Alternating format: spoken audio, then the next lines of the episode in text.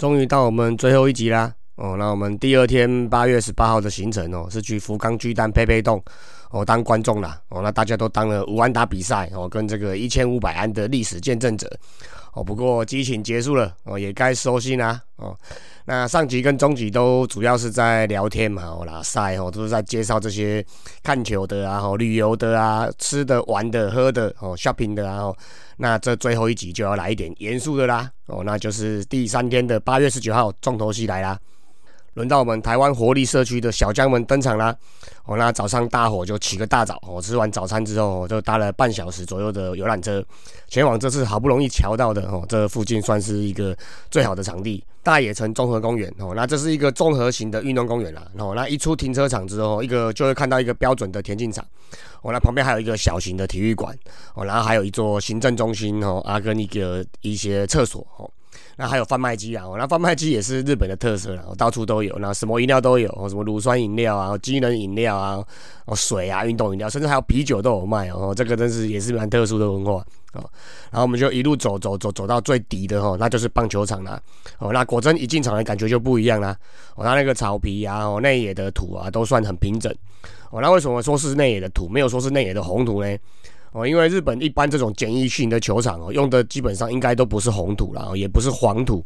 哦，也不是黑土啦，我也说不出是什么颜色，然后就那种灰灰土土的，然后又又带点那种咖啡咖啡那种咖啡色那种样子，啊，有点像我们类似我们西海岸的海滩的那种颜色啦，哦，但是稍微再淡一点，哦，那土质扎实一点哦，都应该说是土质很扎实啦，不用一直喷水球就蛮扎实的啦，哦，那强气球落地土也不会乱喷。哦，那风一吹，那也不会尘土飞扬，或者是有那种龙卷风的感觉，会不会说那种感觉？哦，那如果投手想在投手球上面啊，或者是打者想在打击区上面那边铲铲铲啊，挖铲一个洞可以窥，把脚窥在那里面，然后基本上好像挖不太出来什么大洞，除非除非很刻意拿铲子来挖了，不然光是用一些胶钉啊在那边挖，这边吐解吐解，基本上好像吐不出什么东西。然后，那加上这座球场算是有夜间照明设备了。啊，不过我们打的是早早上啊，所以也不用也用不到了哦。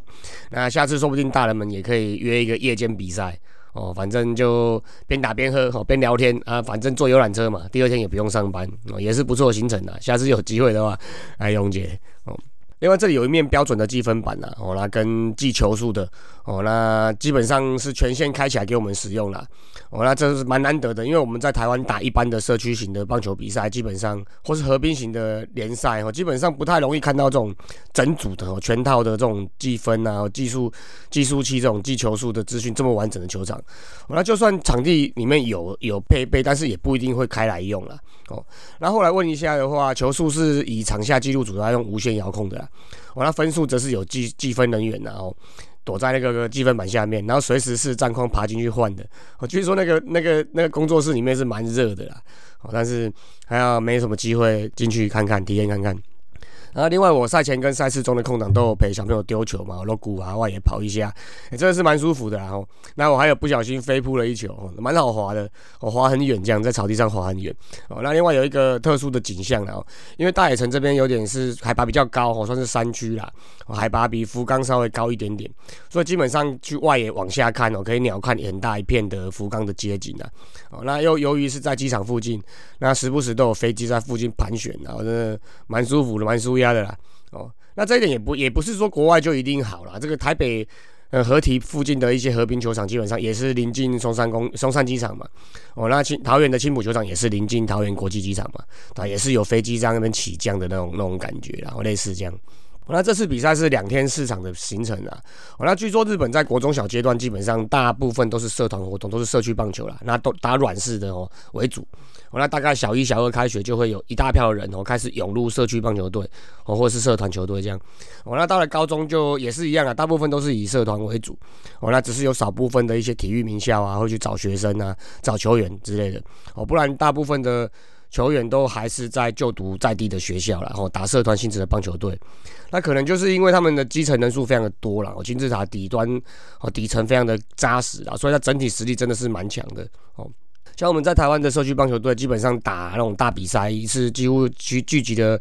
台湾比较比较多强队的那种那种比赛啊，其实也还是不太容易遇到这种类型阵容这么平均的球队啦。哦，像这次的大野城沙邦联盟总共有十六队，哦，那据说每一队实力都差不多。哦，那第一天的两场比赛都是对到单一球队啦，那早上是对到大野城哦，在地的，然后下午是对到玉立森。哦，那当据当地人说，玉立生是目前是联盟里面最强的球队了。啊，那个玉是那个御前侍卫的御啦。哦，那立是小笠原刀大的立。哦，那森是森林的森，玉立森。哦，那第一天的比赛内容就不详述了。他们团队作战啊，团队意识真的是强，而且他们球员的深度啊跟实力其实蛮平均的。哦，球员们的观念也都蛮到位的。哦，那先不要讨论个人能力啦，基本上以整个不管是球员组成啊，或者是队形相较之下哦，我们的实力确实跟他们是有一段差距啦。应该也是跟年龄有关系，因为我们。呃，人数不足嘛，所以会有六年级、五年级、四年级用 Q 嘛，甚至 Q 到三尼亚哦。然后他们基本上看来应该就是高年级的在打了，看那体型，看那些身手，应该就高年级在打，所以年纪也是有一点小差距啦。哦，所以这个东西没办法哦。那第二天，因为对方的联盟很多球队或是球员，从来都没有跟外国球队打过了哦，所以有跟联盟反映说，哎，看能不能也出来打一下。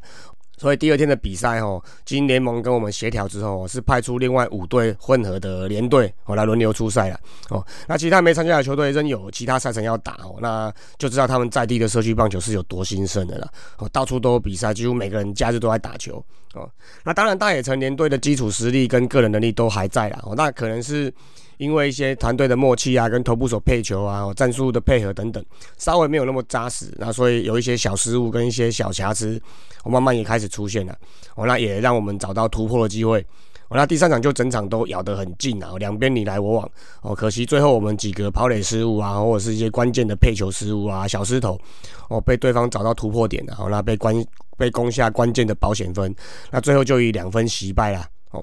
啊，不过这也让小球员知道，其实全力拼战哦，减少失误跟伤害哦，说不定跟明星队对战也不一定会输啊，跟连队对战也不一定会输哦。所以第四场就经典啦哦，因为第一局我们就打下七分了哦，那日本队一样哦，维持他们一直一直以来的传统了哦，那不慌不忙的哦，稳稳的慢慢的蚕食哦，那既然在比赛的尾声追上我们啊哦，那甚至还以一度以八比七逆转我们，领先一分。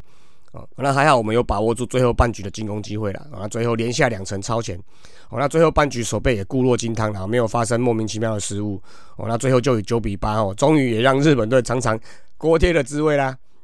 那我们球队也拿到历史性的哦，对此第一次里外交流赛的第一胜啊！哦，那让此行没有以全败收场哦，当然。输赢并不是这趟行程的重点啊，主要在交流跟学习嘛。那一边一同玩耍，那交换小礼物等等啊，好像是交流。那真的从比赛上着实也学到很多东西啦。哦，那除了比赛之外，有一些赛事空档啊，在用餐时间的时候啊，呃，台日的小朋友们哦，不分国籍啊，不分语言，不分种族哦，就就玩在一块了。哦，啊，真的是场上的事归场上，哦，那场下都是好朋友。那所有赛程结束之后，日本队也列队了，我在那个路的两边列队欢迎我们，然后，那欢送我们了，欢送我们哦。那甚至看到前一天比赛小朋友，哎，也有些跑来欢送了。好，那后来我们也反列队了，也欢送他们，所以大大家一路轮流，一路一路送哦，那一路慢慢送，送到游览车离开了。哦，那真的是蛮窝心的一个行程啊。哦，其实我这样子观察下来，我相信这个沙邦联盟平常应该也就是在比赛的时候，球员们都很专注于赛事上跟每个球的处理上了。哦，这 case 上面，但赛后应该也是私下的互动啊，都蛮频繁的。哦，我想应该也都是蛮温馨的，蛮平和的一个联盟啦。哦，这算是 s w 啦，哦，算是我蛮欣赏的一一个联。梦的风气哦，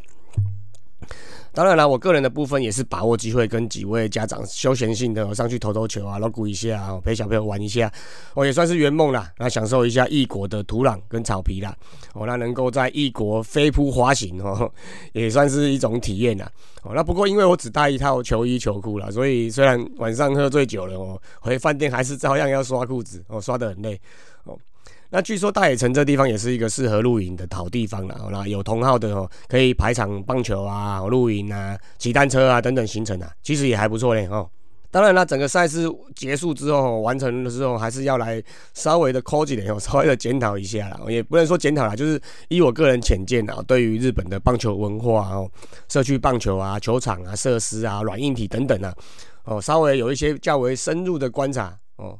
那在这边跟大家条列式的回顾一下，啊这边也不是说要批评台湾啊，不是要崇洋媚外啊，不是说什么外国月亮比较圆啊，只是说列出一些还值得我们学习的地方啦。哦那学到多少，或者是愿不愿意学，那就见仁见智啦。哦，因为我个人也是属于这种。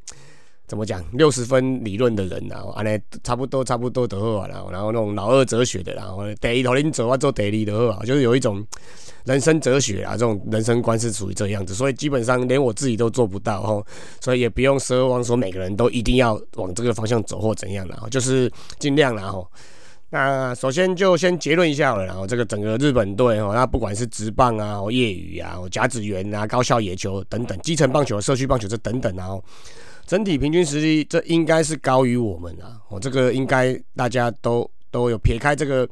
对抗性啊，哦，就是单纯只看这实力，应该是平均实力应该是高于我们的，这个应该没话说了，哦，甚至有可能是世界第一哦，哦，因为我们先不把美国大联盟算进来了，因为大联盟的话是汇集全世界最强的棒球员嘛，那可能有中南美洲来的、拉丁美洲来的，然后那亚洲来的啊，我觉得多米尼加、尼加拉瓜、波多黎各、台湾啊、日本啊、韩国这些等等，哦，澳洲、加拿大等等，所以并不是以国家为单位了，哦，所以如果要单以一个国家来讲的话，日本应该还是。世界第一啦！如果应该大部分的人都认同这种说法了哦。那这次亲自比赛、亲自体验之后，基本上简单的来说就是全面化的差异啦。哦啊，并不是，并不是要比来比去啊，不是要比说台湾跟日本的落差等等啊。那毕竟历史不同嘛，哦啊，民族性不同，那投入资源也不同。那那个他们看待棒球的的样子哦，应该是内内心里面看待棒球的这个样子，应该是跟我们台湾人内心看待棒球的这个东西是不一样的。棒球在整个社会中的地位哦，或者是参与度，基本上应该也是跟台湾不太一样了哦。那我们就以取人之长补己之短的角度了，还是希望台湾的棒球或者是各式的运动能再进步了。也不要说是棒球了，最近那个篮球不是日本也打进了奥运。哦，那目前台湾好像还没有打过嘛，所以这个东西就就就参考看看啦，我看能不能变得更好哦，往更好的方向走哦。我来，那第一点哦，其实同样是棒球运动啦，但其实两边不管是从事的人口哦、设施啊、教练啊、球员啊，甚至是后勤资源啊，或者是这种体育用品店啊、商品之类的，基本上哦，书局哦等等，基本上是完全不同的规格啦，不同态度、不同的运作方式啦。哦，像是从飞机降落的准备降落的时候，我随手就拿手机往外面一拍嘛。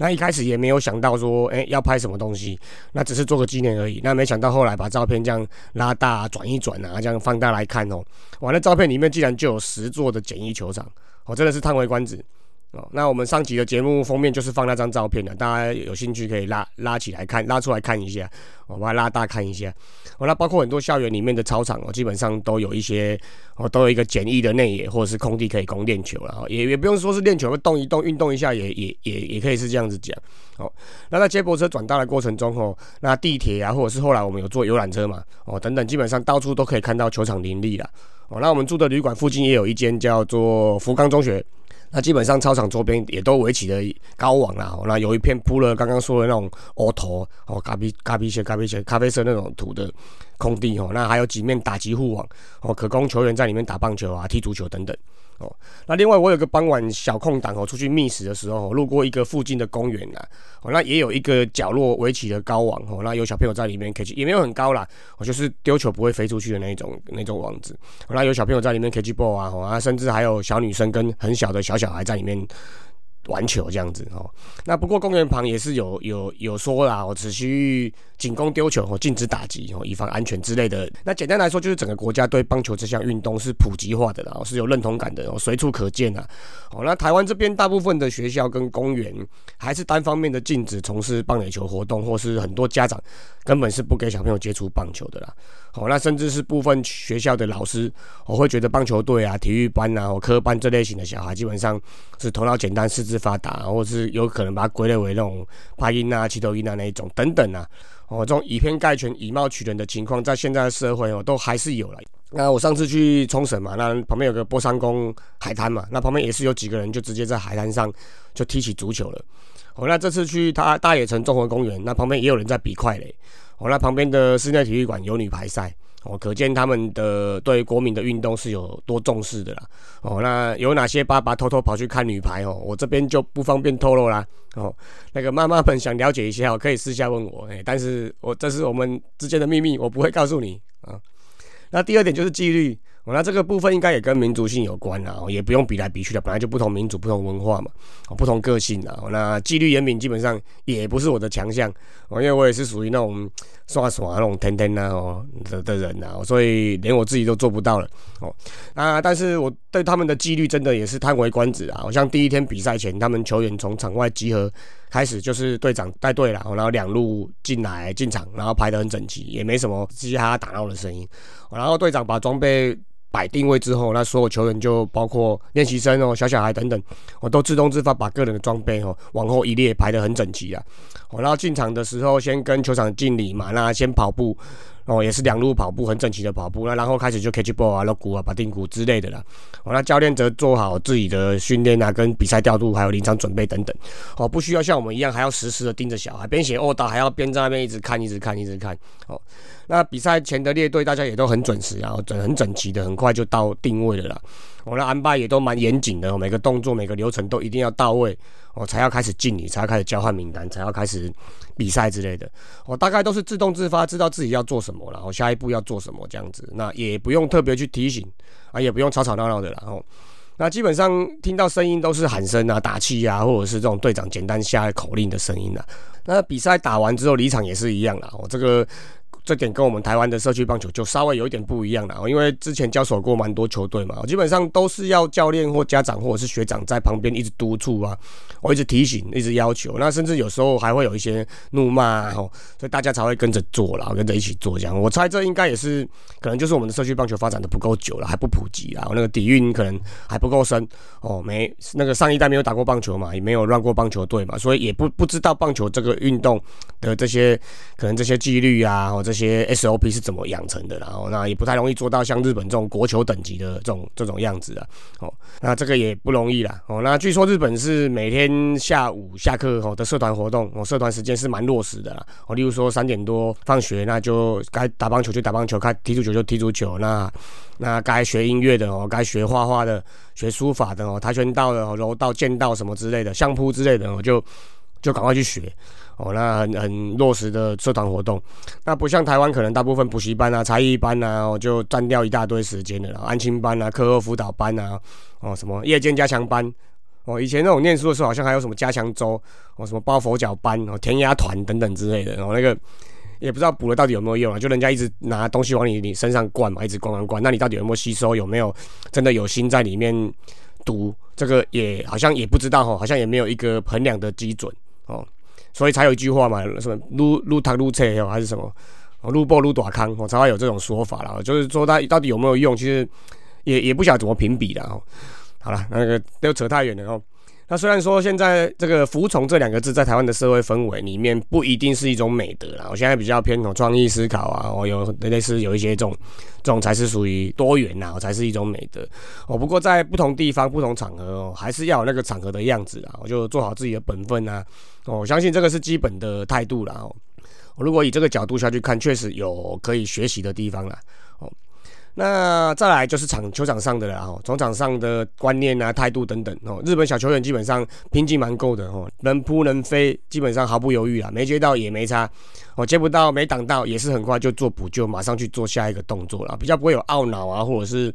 摔帽子、摔手套，甚至是一些很奇怪的动作，这样子。那印象最深的就是那种五点五洞啊，就是的滚地球，就是三垒的左手套、左手套那一边的球，然后游击手的右边的球拦不，三垒手没拦到，游击手要去要去拦的那一种球，基本上游击手都会尽力去拦，然后尽力去扑。哦，那虽然一点杀不到啊，不过如果这个动作已经养成习惯了哦，这种球都肯扑啊、肯缠啊、肯肯拦啊。哦，那如果遇到垒垒包上有人的情况，基本上都不太敢照进的了。我甚至是扑下来，对方没注意到绕雷，你回传那个雷包还是可以把它 take。哦，所以这一点其实也是蛮重要的。那进攻的部分的话，就是背三阵赶快跑下去。哦，被触身或是坏积极的跑上垒包，哦，那需要牵制的情况基本上也都蛮明快了，转身要刷就刷下去了，哦，不会摸来摸去、绕来绕去的，哦，那那个卡斗的位置也都站得蛮到位的，然后那种离垒的位置啊、战术的执行啊、到垒的发动，基本上成功率是蛮高的，然后感觉他们的球技就是这些观念有点内化到说，好像是吃饭喝水一样，也不用人家一直提醒，我觉得好像这个 case 出现，他们就该做什么样的动作的这种。这种感觉，然后那守这个位置本来就应该要这样的技能的那种感觉，而且他们常常场内的守备位置是互来互相调来调去换来换去的，哦，所以基本上每两三局就会有大调动一次，甚至外野内野互调，哦，捕手外野哦一垒三垒这样互调。哦，就算是有这种比较比较特殊的情况，哦，那一三垒的指导员基本上也都是低年中低年级的球员上去站的，我上去指挥，哦啊，虽然这这可以表示说，虽然他没有上场比赛了，但是培养一些观察力跟一些球商，哦，那心理上至少也是跟球队是同一阵线嘛，我是球队一份子的这种感觉，这种潜移默化的感觉啊，这个很难用言语来表达。哦，那另外就是我们换投时时候的投手在热身期间呢，他们跑者都会蛮认真的模拟那种。我那个投那个投球在投手在投球的时候，他们要怎么离垒啊？然后怎么倒垒，怎么起跑的那个抗啊？哦，这一点我真的还蛮佩服的，任何小细节都不放过了哦。那个，我想这应该就是整体观念的养成啊，让所有的球员的能力呀、观察力呀、哦补位的观念等等哦，都能够均匀啊，都能够平均化哦。那让所有的球员都能在同一个档次、同一个平台、同一个观念下并肩作战啊，这样整体战力才会强哦，甚至每个球员能够互补然后。那第四点就是情绪管理了哦，这一点在小球员身上也很难，也很难发现的哦。哦，情绪管理跟不放弃的精神力了哦。那印象中日本的精神力跟不放弃逆转的比赛非常多哦。之前有一集是神风特工队的逆袭嘛，里面就讲说日本在奥运啊，在亚运啊，甚至在 WBC 十二强这种国际赛，很多次都是从落后开始打，然后打打打打到七八九局才逆转这样。我像这次 WBC 的决赛八强嘛，四强好像也都是从落后开始打，然后打到逆转嘛。所以他们这个实地跟他们打过，后，基本上才知道真的是蛮可怕的。哦，他们不管分数是几比几，哦，领先几分，哦，落后几分，哦，那失误或者是保送、出分球等等，哦，都可以，好像可以立即不慌不忙就把球给处理正确的处理下来，然后把它导导正过来，那避免后续的失误或者是减少损失这样子。哦，那进攻也一样哦，不管是领先几分啊，落后几分，哎，都是按照一样的情绪、一样的态度打球。哦，这情绪高低起伏落差不会太大。我像前两场我们大幅度落后嘛，大幅大幅大分数落败，他们好像也是一致的打法，不会说你大幅度的领先，他就用用一些短打或用一些用一些很奇怪的战术想要出局，这样都还是很认真在打。那最后一场比赛我们领先七分嘛，那一般社区棒球的比赛可能这样就大致抵定了啦。可是他们还是一分一分两分哦，一分两分这样拿，然后第五局竟然就逆转了哦，所以这个真的是蛮厉害的啦。我这实际上打过才知道他们这种精神力的可怕哦。啊，不管是怎样啦，他们都按照一样的情绪啊，一样态度打球哦，这个真的是厉害，而且他们不不是压抑哦。我看他们场上也都是有说有笑的，那有微微笑的沟通了，那跑步之类也都不是那种，都是蛮心平气和的，哦，不是那种那种假装出来的哦，那所以真的就是感觉是内心很衷心喜欢这个棒球这个运动的那种感觉，哦，那其实我自己本身也也有也有很多要检讨啦，因为我脾气比较没有那么好了，哦，所以有时候也会常常遇到一些莫名其妙状况，或者是一些小失误就动气了，哦，就起伏了，哦，这有时候如果没事就没事啦，有时候其实会影响到一些判断了。哦，这个自己要虚心检讨，哦，虚心指教，慢慢改进。哦，那他们才十几岁的小朋友，竟然就可以这样不动声色的继续按照原本的 tempo 作战。哦，所以难怪他们小时候就这样养成这种个性、这种态度。难怪他们大大型的国际赛，哦，或者是不管对手是谁，基本上都不太会受到影响。哦，还是打出自己的球风了。哦，进而常常逆转比赛。我相信民族性啊、教育啊、比赛经验啊、经验传承等等啊，这种全面性的观念灌输，基本上都是有有成效的啦。哦。那最后就是礼貌了啦，那这个也我们也很难做到了，毕竟日本本来就是一个重礼的民族嘛，哦，那这一点台湾本来就不是这种，跟他们不一样了，所以这个也不用特别去去去跟他比啦，去追溯这样子。哦，那以上就是我观察到的一些点啦。哦，啊，其实真的不是要比什么啦，那只能说台湾要在持续进步啊，要就要截长补短啊。有一句话不是叫做什么“他山之石可以攻错”吗？哦，所以就是拿他山之石来攻错了，好像是可以还有很多提升的空间啦。哦，那不过也是要勉励鼓励台湾的各级社区棒球队啦，因为这个已经比我们三十年前的进步太多太多了。我相信应该也是台湾社区棒球这种基层棒球目前最美好的时光了啦。哦，那持续苦练啊，持续成长啊，大家就一起加油啦。哦。那除了刚刚点到的这五这几点之外，其实台湾也不是一无是处啦。哦，我觉得台湾我们自己社区棒球发展哦，其实走向另外一个不同的维度啦。我们蛮多球场、蛮多球队都是走向这种亲子互动的球队啦。哦，就是家长啊，我要进入团队里面合作帮忙啦，我当财务组啊、后勤组啊、哦器材组啊、直播组啊、哦摄影组之类的啦。哦，那网那个叫什么网管组啊、小编组之类的。哦，台台湾走向这种亲子互动的的一个。这个部分啊，那会打球的人，甚至是可能经过小朋友打球，他自己也慢慢成长哦，有经验的人，那会有基础的接球、基础的打击或基本的喂球动作哦。基本上我们也是会让他们一起进来陪伴小朋友打球啊，进场里面来陪伴小朋友打球。我相信这个在日本是很难遇到的，让家长能够实际上踏上这片土，去跟其他教练打球，去跟其他学生打球，去的小球员打球，基本上应该是不太容易啊。因为球场跟监督教练这种东西是一个有一点偏这种神圣的职务哦，啊不太容易让这些哦这些家长们哦直接进入里面去参与。我相信这一点台湾的部分应该是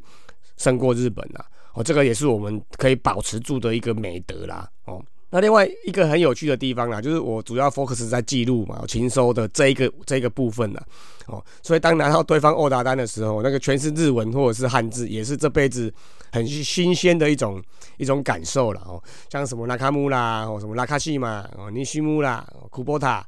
哦九保田的，真的有人叫九保田哦，有人姓九保田哦，那马祖纳卡、马祖摩托啊，哦奥卡摩托啊。不不是 Okamoto 了，Wakamoto，哎，不是 Wakamoto，O，，哎，冈本是什么？Okamoto，对，Okamoto，sorry，Okamoto，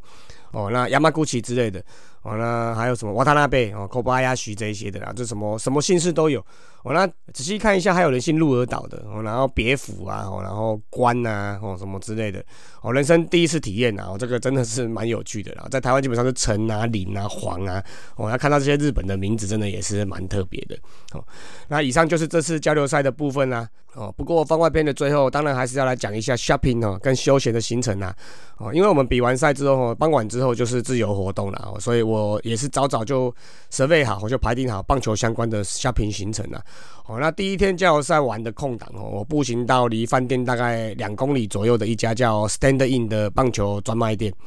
好，那一到店的时候，马上就看到店门口停着一辆写着有 Stand In logo 的。应该是送货或者是载货用的，所以电车然后点没来的车啦，哦，呃，商店车啦，哦，那应该是有特别设计过了，哦，那一台造型十分可爱、小巧的面包车，哦，那很有设计感，很有在地风，哦，那也是老话一句啦，哦，这才是国球嘛，哦，我们在台湾有看过电车、棒球相关的电车在路上跑来跑去吗？好像比较少，都是用用摸摸或者是用黑猫去记的啦，哦，邮局去记的啦，哦。那你看，这就是这才是国球嘛！你看，连电车都充满着棒球元素哦。那 Stand In 算是一个新式的棒球专卖店啊。那不过也保留着一些老派的一些传统跟旧元素了。那里面真就真的全是专业的棒球用品哦。那手套部分除了一直以来常见的 Mizuno 啊、Zedo 啊、Sasaki 啊、Rollins 等等哈，那也蛮多日本自主的。品牌啊，好像库波塔哦，那叉 A 哈，The Next，哦，然后多纳亚，然后跟 Zimus 等等之类的都有贩卖啦。哦那球棒跟球鞋也都是琳琅满目哦，保格油啊，然后打击手套啊，保养组这样子哦，啊，甚至是皮带等等之袜子之类的小物也都是应有尽有啦。哦。那另外也有很多球员使用过的一些商品展示啊，像松井加头一样啊，啊手套啊，那像高桥由生的那种球棒之类的，也有一些在他们 Stand In 的哦里面给陈列了哦。那他们 Stand In 也有一些自主品牌啊，一些服饰啊，跟一些训练器材哦，也有陈列在在商店里面哦。那柜台旁还有几位，我们去的时候啦，柜台旁还有几位老球迷哦，正在看着甲子园的比赛哦，那很有棒球味。那柜台上还有一瓶呢。甲子园的土哦，哦，我猜这可能是老板年轻的时候可能打过甲子园，或者是去过甲子园把土收集回来的这样子哦。那刚好我去的时候有两位年轻哦，那正在帮客人整理手套、换手套线的的，应该也算是店店长等级的啦。哦，那看来待处理的案件是他们都在那边整理手套啊，我们换手套线等等。哦，看来待处理的案件是还蛮多的哦，表示日本对于棒球这一块市场应该是真的蛮大的啦。哦，而且他们看到我在看手套，哦，那就。就准备好要过来跟我介开始介绍每一个手套的每一卡手套的特色跟使用过的球星这样子啊。哦，可惜我听不懂日语啊，所以比手画脚也 也也也听不懂是什么东西。哦，那也表示说这对他们来说可能不单只是一份工作了，可能是发自内心真正喜爱这项运动。哦，那当然啦，都远从台湾来的哦。那我们换日币的时候汇率是零点二二哦，史上最低哦。当然要带几卡手套回去啦。哦。啊，另外再提一点哦，他们厕所哦也是一流的哦，不输我们台湾的阿斗物流哦啊没有啦，阿斗物流基基本上是算是阿斗物流的厕所，基本上在台湾的棒球用品店里面算是独树一格啦，算是很顶规的一个存在啦哦，蛮特别的哦，打一下广告，阿斗物流哦。那另外我们在 Stand In 隔壁刚好误打误撞哦，看到了一家感觉蛮有历史的哦，那叫做冰田物流的棒球打击练习场。哦，那不知道为什么打击练习场要就要用物流来命名啊？我唔知哦。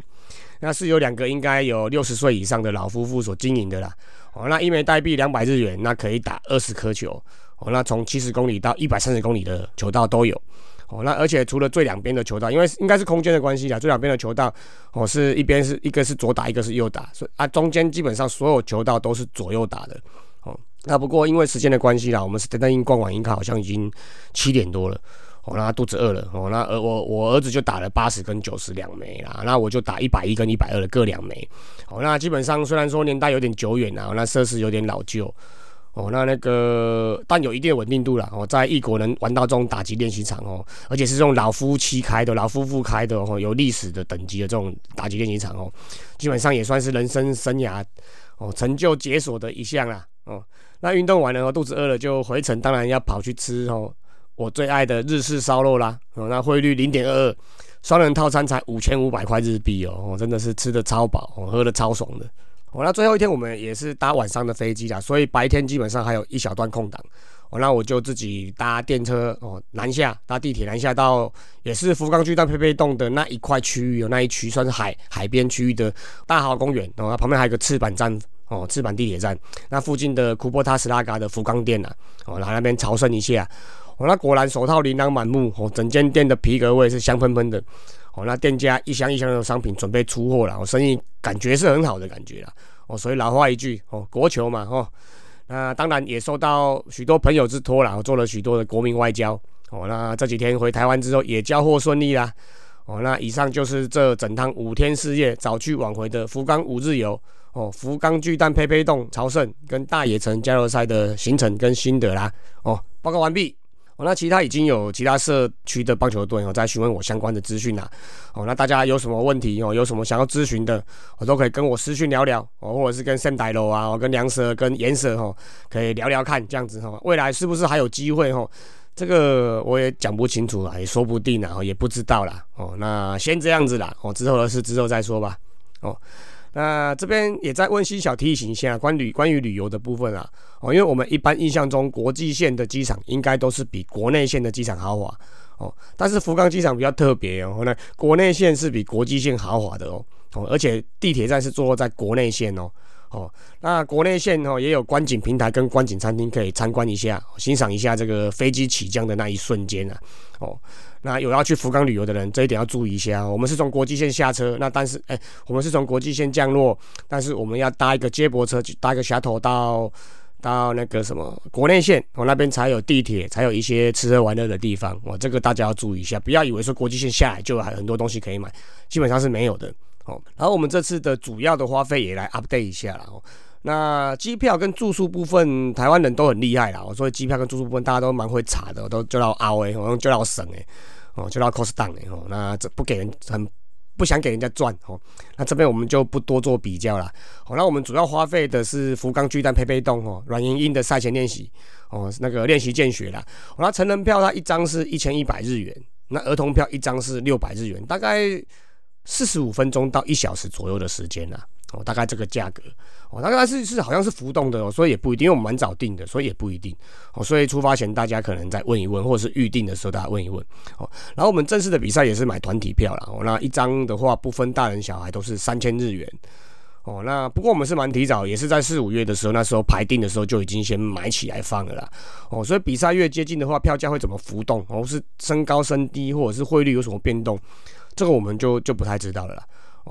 然后这地铁的话，由于福冈也正在积极推广推广观光嘛，哦，所以他儿童的话有一日券哦，一百块日元，也蛮便宜的。也可以选择家庭一日券啊，哦，就一千日元，就一个爸妈可以带几个小孩子这样子，哦，那一个家庭当天无限坐啦，所以是蛮以观光客来讲，基本上是蛮划算的啦，哦，那其他的就是吃吃喝喝啊，吃烧肉啊，吃拉面啊，喝啤酒啊，哦，等等之类的行程啊，那就各因人而异啦，哦，那整个行程比较固定的花费就是这样啦，哦，那我个人的部分呢，是蛮推荐马肉刺身的啦，上次去冲绳有吃到，这次来福冈也有吃到，哦，马肉刺身。哦，肉质很嫩，哦，入口即化，而且价格不会很贵啦。哦，跟我们一般的海鲜的刺身基本上差不多的，跟烧烤店的的那个生鱼片差不多的费用啦，所以没有特别贵。哦，大家就参考看看啦。哦，那希望以后有机会就再出发啦。哦，那最后当然还是要最感谢的啦。哦，这一次就是大家一起出游的。呃，球队啊的干部们啊，哦，教练们啊，哦，家长们之类的，家长们也很重要，全力支持哦。那大家一起帮小朋友圆梦了，哦，那算也算圆自己的梦了，哦，那也感谢梁舍哦，Sam 大楼哦，颜色九州电力，哦，马祖摩托上那一个旅日的留学生杜先生，哦，那等等啦，哦，那包括司机啊，包括后勤人员等等啊，这这些工作人员帮忙筹备啦，并全部拔屎拔尿的一起完成行程啊。那最后也感谢大野城沙包联盟的所有成员。哦跟福冈县所有帮助过我们的所有人，那谢谢大家，大家后会有期啊，拜拜。